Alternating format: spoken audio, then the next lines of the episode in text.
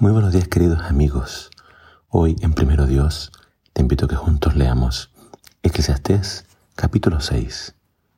Dice así la palabra de Dios.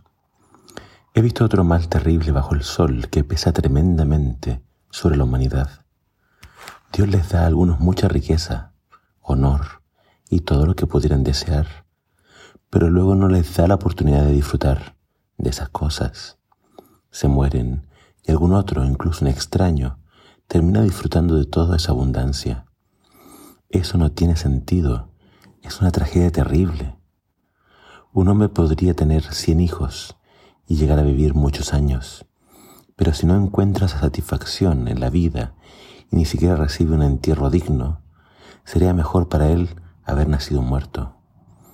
Entonces su nacimiento habría sido insignificante y él habría terminado en la oscuridad ni siquiera habría tenido un nombre, ni habría visto la luz del sol o sabido que existía.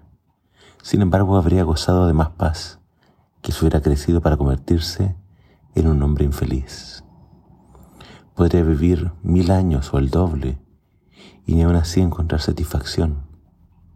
Y si al final de cuentas tiene que morir como todos, ¿de qué le sirve?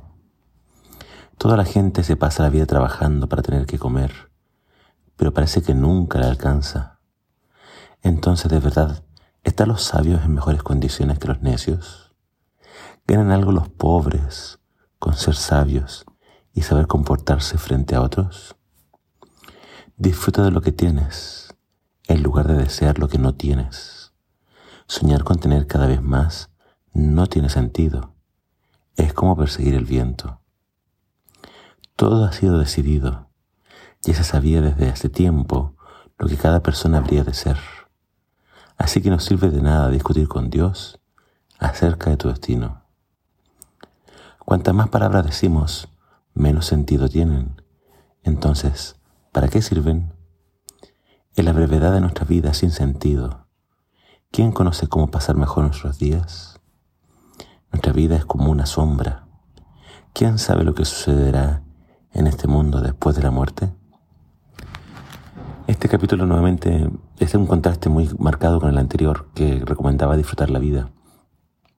Acá Salomón se centra en aquellos que no disfrutan y nos da un ejemplo de una persona que tiene todo, riqueza, honor, pero no lo disfruta y al final se muere y le entrega todo, todos esos bienes a otro. Para Salomón esto no tiene sentido, dice, es, es una tragedia terrible. Entonces acá simplemente Salomón está marcando o reforzando la idea del capítulo de ayer. Eh, lo que más puede hacer un hombre, lo mejor que puede hacer es disfrutar de, lo que come, de su trabajo, o como también diría eh, el libro de Proverbios, disfruta también de la mujer de tu juventud. Eh, este es el, el sinsentido que ve Salomón en la vida, ve personas que tienen todo pero no lo disfrutan. Así que aunque sea poco, porque también habla de los pobres, Él invita a disfrutar lo poco que se, tiene. Eh, y hace este contraste entre sabios y, necios. Eh, bueno, la conclusión de él, si una persona es tiene todo y no lo disfruta, es mejor no haber nacido, dice él, o haber nacido muerto. Así no habría tenido que sufrir tanto. Eh, y entonces entre entre necios y sabios. Él siente que a veces que no hay, no hay diferencia, ambos mueren. Y esto es lo que más le, le complica a Salomón. Eh, quizás, como ya lo dijimos antes, él estaba pronto a morir o estaba viejo. Y veía necios que también mueren y él, yo fui tan sabio y voy a morir igual. ¿De qué me sirve? Entonces quizás eh, Salomón estaba luchando con este concepto de la muerte eh, habla de una persona que vive mil años o el doble. Eh, entonces, pero él dice, pero igual va a morir. Todos mueren. ¿Qué, punto hay en la vida? ¿Cuál es el objetivo de la vida? Y claramente quizás Salomón todavía no recibe esta revelación de, de la vida eterna. Es decir, viene la muerte, pero después hay una resurrección. Eh, la, revelación es progresiva, es decir, lo que Dios le revela al hombre acerca del plan de salvación, acerca de su amor, iba avanzando conforme iba pasando el tiempo, entre más profetas eh, aparecían como Isaías. Isaías finalmente iba a hablar mucho acerca de la resurrección, la tierra nueva, pero aparecer era una luz que Salomón no tenía o no comprendía cabalmente. Por eso su tristeza, por eso su insatisfacción.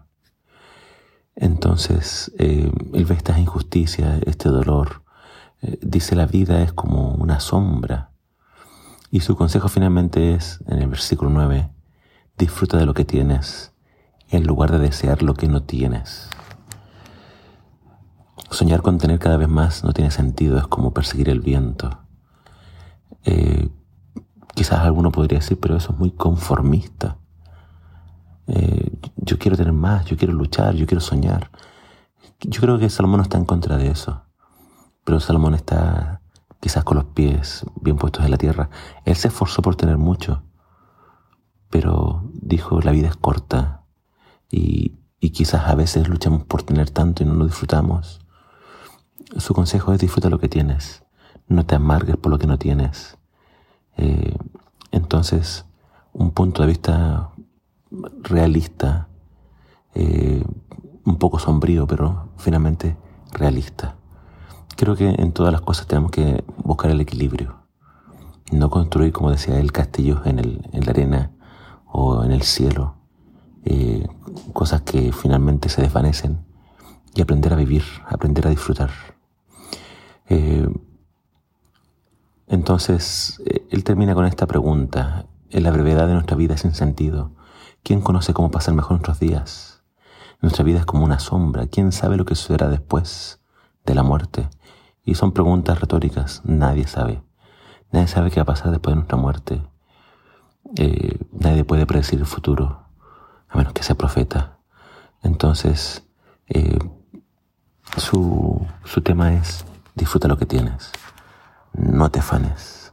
No te llenes de inseguridad. No te llenes de sinsabor aunque seas pobre, aunque estés lleno de problemas, haz tu mejor esfuerzo por disfrutar la vida, porque es corta. Y obviamente con Dios en nuestra vida podemos también tener paz, seguridad de que Dios está al control, de que Dios, si hay una tormenta, Él la permitió, pero tiene un propósito. Así que la fe en Dios es lo que nos puede ayudar a, salir adelante. Más adelante Salomón va a seguir abriendo estos, estos conceptos, así que sé paciente, sigue leyendo Eclesiastés, que a pesar de que pareciera que Salomón está lleno de dudas, de preguntas difíciles de responder, más adelante Dios quizá le va a dar una respuesta. Sigue estudiando su palabra, sigue confiando en Él y las respuestas van a llegar. Que Dios te bendiga.